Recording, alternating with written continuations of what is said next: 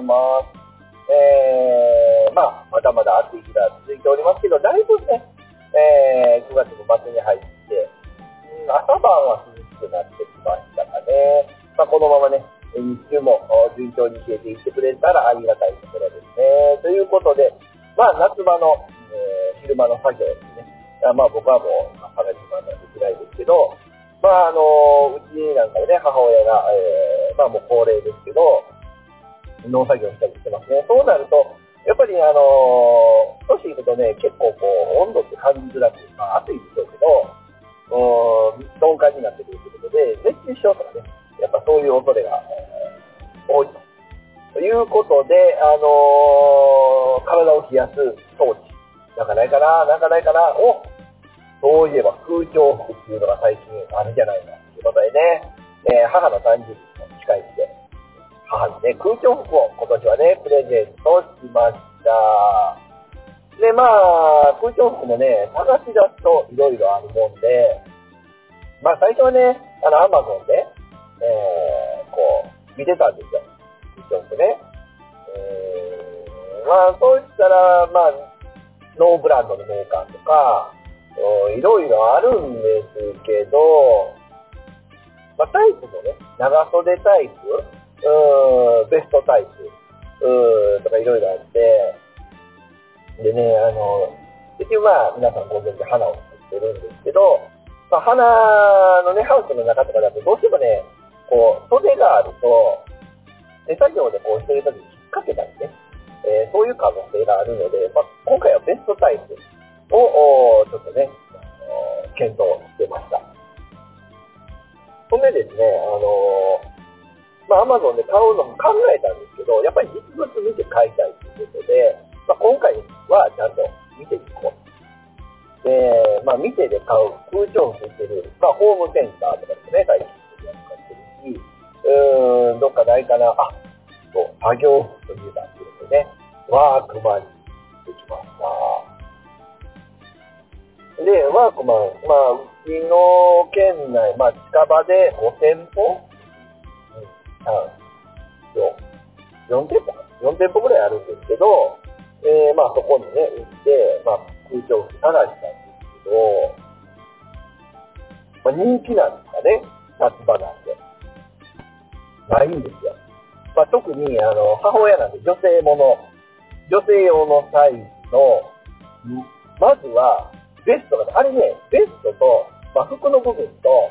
あの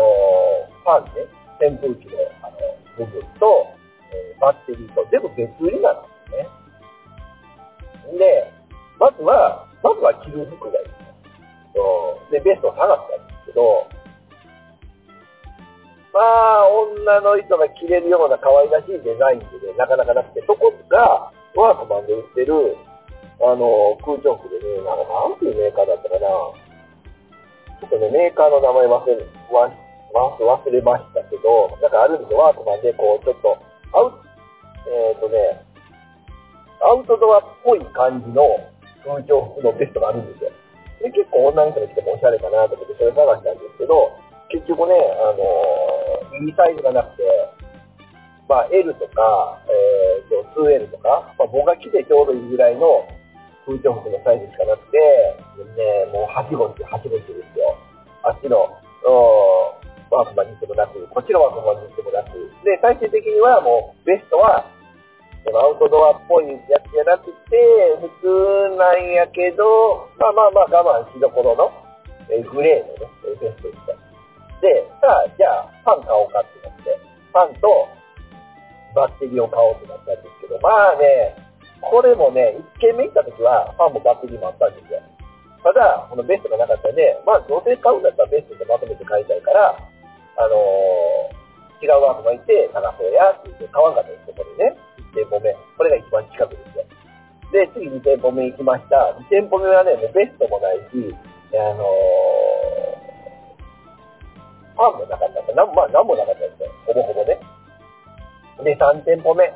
3店舗目行きました。もうベストはなかった。で、え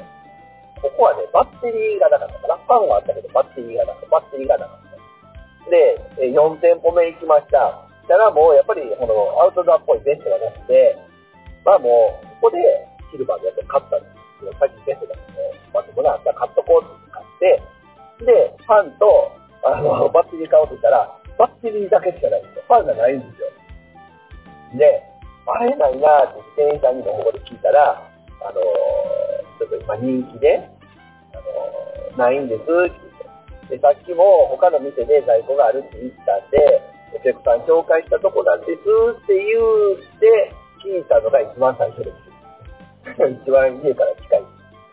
で、えー、じゃあ行ってみますって言ったら、結局一番近いにしても、バッテリーとファン売り切れてたんですね。で、このバッテリーとファンもこういろんなメーカーがあるんですよ。僕がこの買いたかったのは一番こう安いタイプで、バッテリー、ファンセッ1万円しないぐらい。でね、この空調って何が高いって、バッテリーが高いんですよ。えっ、とね、バッテリーだけで1万円とかするんですよね。ファンは3000円ぐらいか。まあでもね、あのーまあ結局はバッテリーとファンで1万円、ちょっと1万2000円ぐらいのやつ買ったんですけど、まあまあでもね、良かったですね。高いだけあって、あのーまあスマホから操作できたりする機能がついてたんで、それってね、意外と便利でしたね。バッテリーは内側のポケットの方にこう入れ込んじゃうんで、こうスイッチ入れるときにわざわざこう取り出したりしないといけないんで、まあそこはバッテリー付きのやつでも高いやつ選んでよかったかなってね、今になって思いますね。買うときはね、うーん、うーんって感じです。こんなことが初めのところで買っときゃよかったみたいな。えーでね、まあそれ母親にプレゼントして、えー来てもらいましたけど、結構ね、気に入って使ってもらってますね。うん。涼しい時期でね、えー使ってます。もうそろそろ、おお約ごめんの時期かな。えーバッテリーはね、えー満タンにして、えー保存してくださいということなんでね、えーシーズン終わったらそれはね、母親に伝えて、また来シーズンに備えてね、えーえーこう保管してほしいところですけどね。まあちょっとね、あのー僕も使わないですけど、ちょっと欲しくなりました。はい。ということで、今回はね、バッテリー、えーシャワー、えー空調服を探して、えー3000人みたいな、ね、話でございました。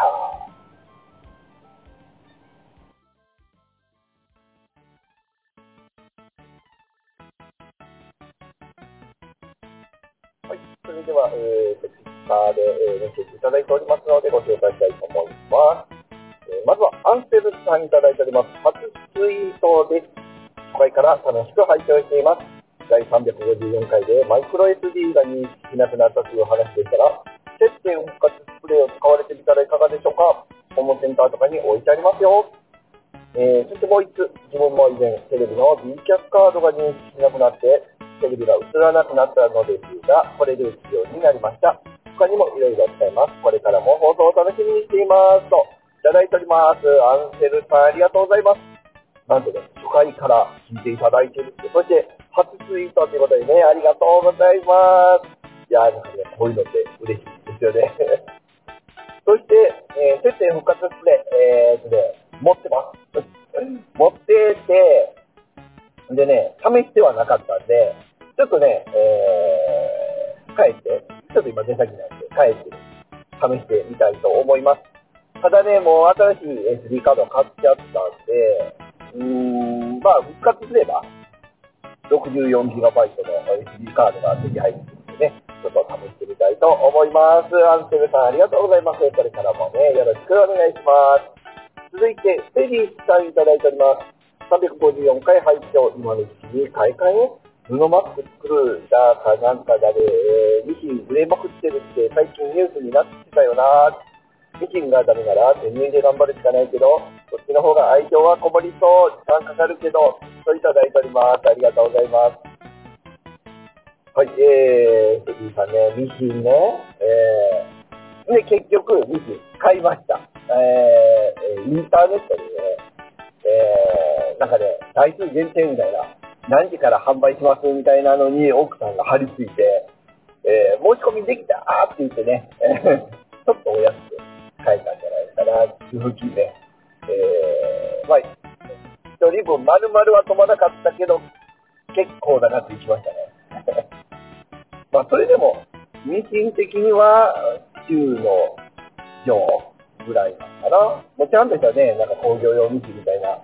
あプロ用なんかはね、何十万としますんで、まあ、家庭用としてはそこそこのやつ買えたんじゃないかなと思います。はい、ありがとうございます。続いて、野沢さんいただいております。うちにあるミシンはブラザーのだったかな。自分はミシンは針がガタガタ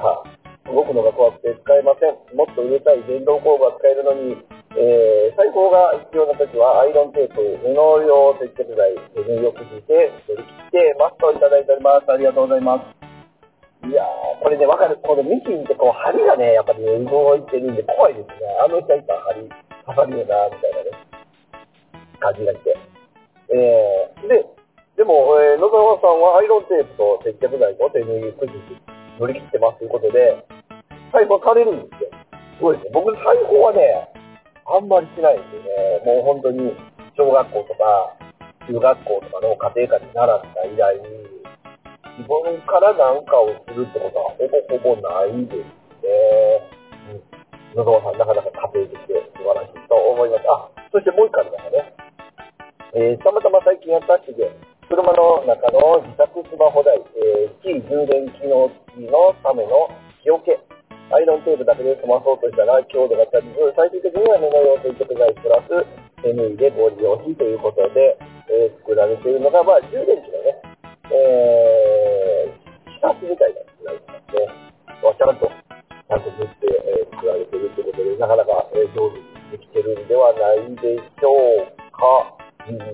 いや、素晴らしいと思います。これからもね、えー、いろいろやっぱり、適当やな。えー、手にね、楽しんでください。ありがとうございます。えー、続いて、チャッピーさんいただいております。そろそろ第2回ガンプラ大会が開催を期待しつつ、ガンプラを買っては潰し、ね、いただいております。えー、最近のね、チャッピーさんについてみたらね、結構、あのー、ガンプラ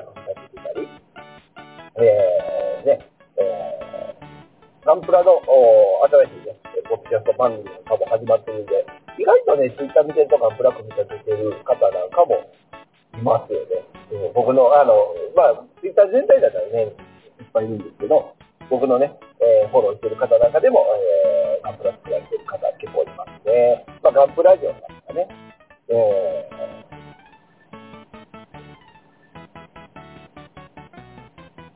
ー、おがんばなか。おがんばなか。あね、ポッドキャスト番組あるんで、その影響かなまあ、ちょっと様で頑張って見させてください。続いて、体調の悪い体調さんいただいております。えー、352回、上手会、えー、お子様と一緒に松山沖どうですか？知りましょうとね、いただいております。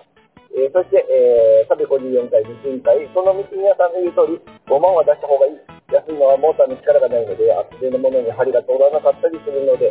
えー、コンピューターミシンは、えー、コンピューターが壊れるのでいらない場合、私の母、縫い物の先生ということでいただいております。体調の悪い体調さんありがとうございます。えー、まずですね、えー、船、最初は船でね。船でね、よく、あの、今日も釣りってね、えー、書かれてるんで、船、船、どうかな、弱んかな、えー、とりあえずね、今のところはね、あのー、吉野川のね、えー、川沿いで、すいません。最近はね、結構釣れたんですよ。派手ね、子供と一緒に釣りに行って、二人で、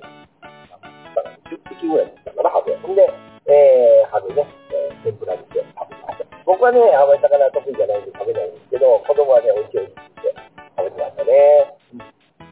そして、コンピューターミシン。そう、コンピューターミシンもね、やっぱりね、僕はね、そういう変わりも好きなんで、あの、あったんですよ。選ぶときに、うちが結局買ったのは、普通の買った重重機のやつ買ったんですけど、